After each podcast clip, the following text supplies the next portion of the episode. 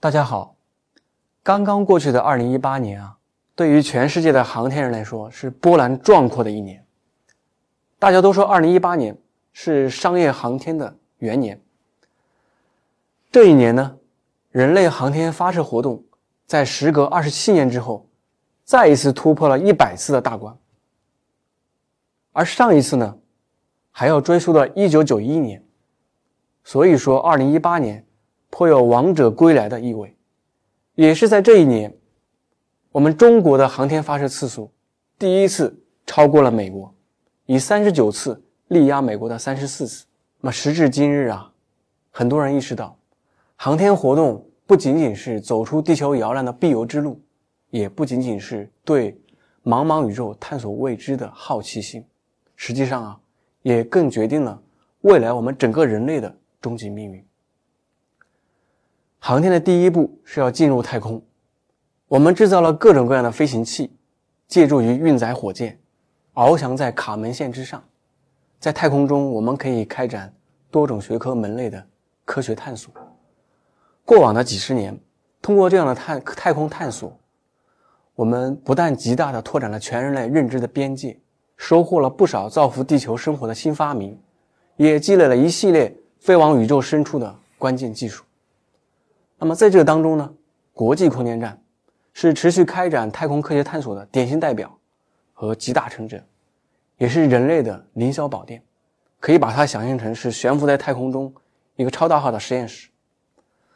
那么在国际空间站这样的实验室里面，宇航员整天都在忙碌哪些科学实验呢？那么这些实验的种类数量非常之多，啊，可以举两个形象一点的例子，第一个是植物研究。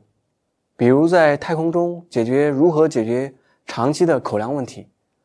第二个是材料研究，利用太空的这个特殊环境，希望可以合成一些新型的材料，改变人类的生活。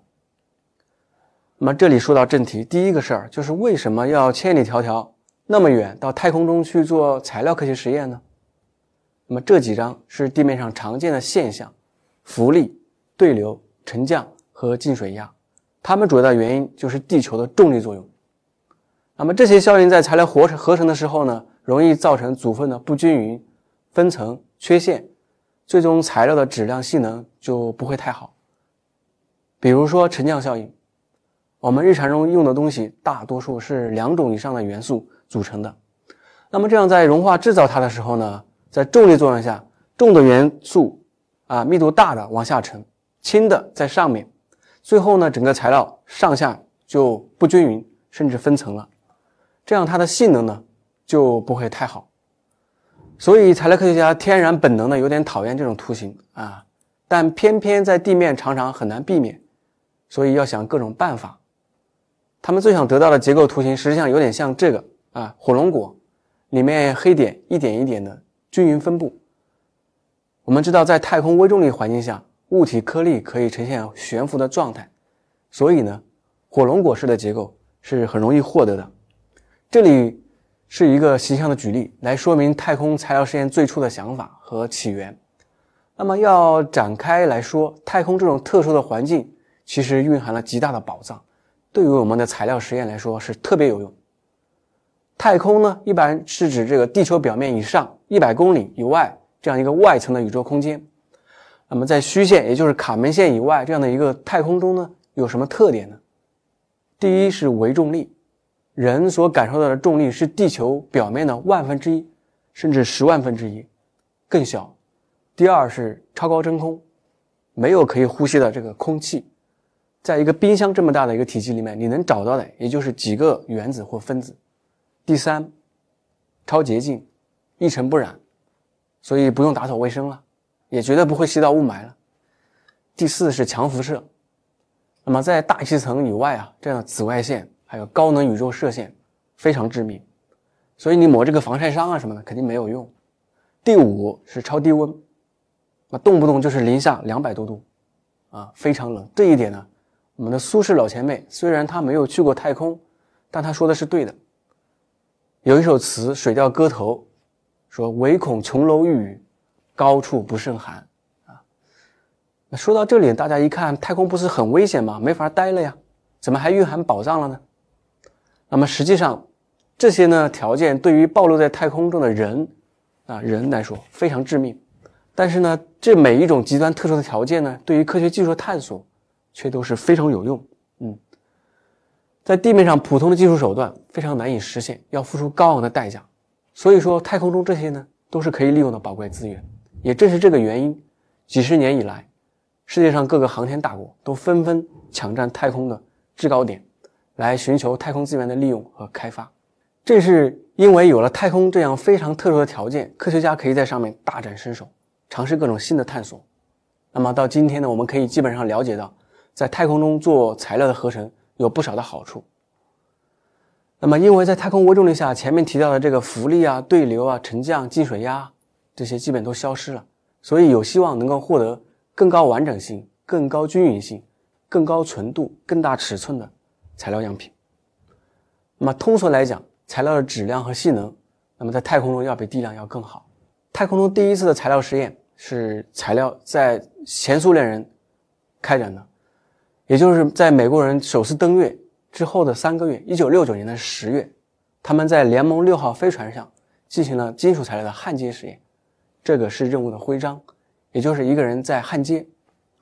那么两年以后，也就是美国人在阿波罗十四号上做了一个复合材料的铸造实验，这是他们的第一次。那么再过了十六年，我们中国。才在第九颗返回式卫星上面开展了第一次的材料实验。那么之后整个九十年代，我们利用卫星呢又先先后进行了五次类似的实验。到了这个世纪的世纪初，我们在神舟二号、三号飞船上又开展了一系列的空间晶体的生长观察和材料合成实验。之后在神舟七号飞船上做了固体润滑材料的空间环境实验。在天宫一号上面进行了。胶体晶体的材料生产实验。那么最近，也就是在二零一六年，我们在实验十号卫星，还有天宫二号空间实验室上面，我们开展了迄今为止我国最大规模的这样一个最长时间的材料实验研究。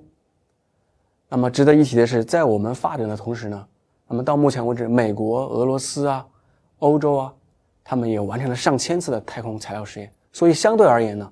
我们国家整体上到太空做实验的这个次数还是偏少，机会非常宝贵。国际空间站它是从1994年开始建设，到2011年才完全建成，这是一个巨大的工程，有16个国家参与。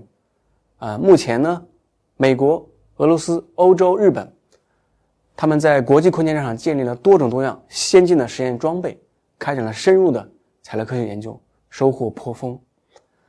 可以说，国际空间站是人类科学技术和大型建造工程的结晶，啊！但非常遗憾，因为寿命原因，它即将于二零二四年退役。我们国家最近的一次实验是在天宫二号空间实验室上完成的。那么，开展实验的这套装备呢？它的名字叫综合材料实验装置。那么，实际上它是三兄弟。所谓的八卦炼丹炉呢，是大哥，学名叫材料实验炉。它提供的是一个高温的热环境，那么材料实验呢，就是在它里面完成的。它核心的温度很高，我们给它取了个外号，叫火种。还有二哥，叫材料电控箱，是系统控制和运行的大脑，神机妙算，所以我们也取了个外号叫智机。三 D 材料样品袋，这个是航天员更换和回收样品要用到它。外号碳囊，希望航天员取放样品的时候，如同碳囊取物一样方便。这个呢，是我们在神舟三号飞船上制备的材料结果之一。这是一种被称为硅酸铋的黄色晶体，上面是地面生长的，下面是太空生长的。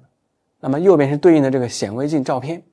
那么黑色的表示的是材料里面呢它一种缺陷。那么通过分析呢，我们发现。太空中生长的这个晶体比地面这个晶体，它的缺陷密度啊低了一个数量级，结晶性更好。另外呢，那么太空中生长晶体在可见光的这个波段，它的透过率比地面呢又有百分之十的提高。从这个方面看呢，确实太空中制备的材料，它的质量性能都更好。这个呢是另外一种材料的结果，是一种叫铝镍合金，上面是太空中的制备的，下面是地面制备的。右边是这个剖开里面的照片。那么可以看出来，这个太空中的铝合金啊，它的表面更光滑，内部也非常均匀的致密，明显比地面的这个材料啊要质量更好。有一句话叫“一代材料，一代器件，一代装备和产品”。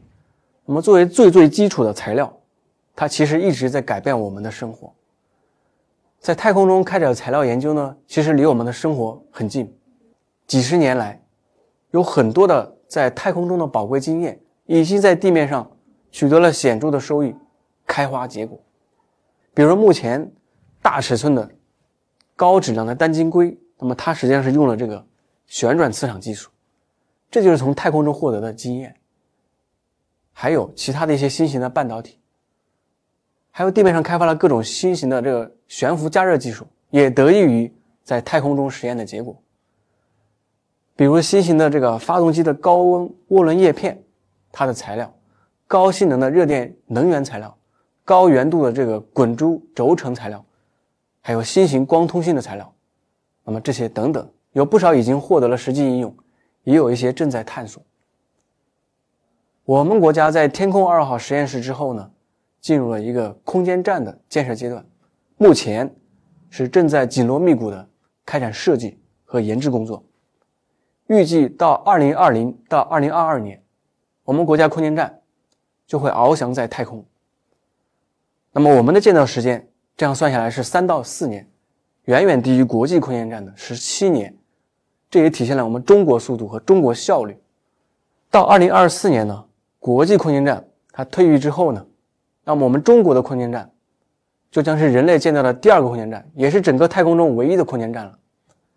那么这座美轮美奂的人造天上宫殿，将会延续使命，为人类的太空探索接力，薪火相传。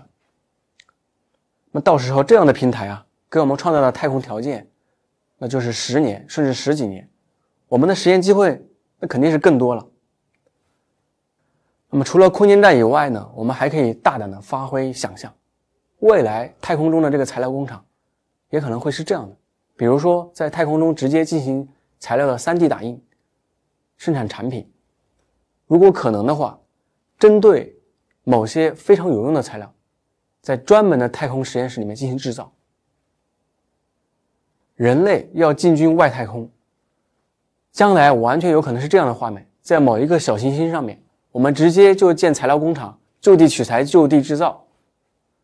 可以说，这些良好的这个愿景，其实都不是天方夜谭。我相信，厚积而薄发，空间材料科学研究的长期积累，将会为原创的重大科学发现、基础科学理论发展以及重要技术应用提供持续的推动力。人类的文明史，也是材料的进化史。从最开始简陋的陶土，到现在先进的半导体；从沉重的青铜器，到轻盈的石墨烯。那么，无不倾注的人类对材料制造工艺和性能的世代追求。我们不断的发挥想象力，希望有更多新奇奇异的材料问世，能够更强韧、更轻盈，也更智能。那些科幻中的通天法宝。回到其本源和核心，多半都指向了材料问题。比如说，我们孙悟空齐天大圣，他的如意金箍棒；美国队长的盾牌、雷神之锤、金刚狼的利爪，还有蜘蛛侠的这个超强、超强韧的蛛丝等等，啊，都是材料问题。今天啊，以马斯克为代表的商业航天已经如火如荼，我们从来没有像现在这样。目光转向了地球之外，对我们的太空、对未来满怀极大的好奇心。我们盼望着通过太空问道、潜心探究，能够获取材料制造的终极密码。人类文明必将因为材料的持续升级，迈入一个崭新的纪元。谢谢大家。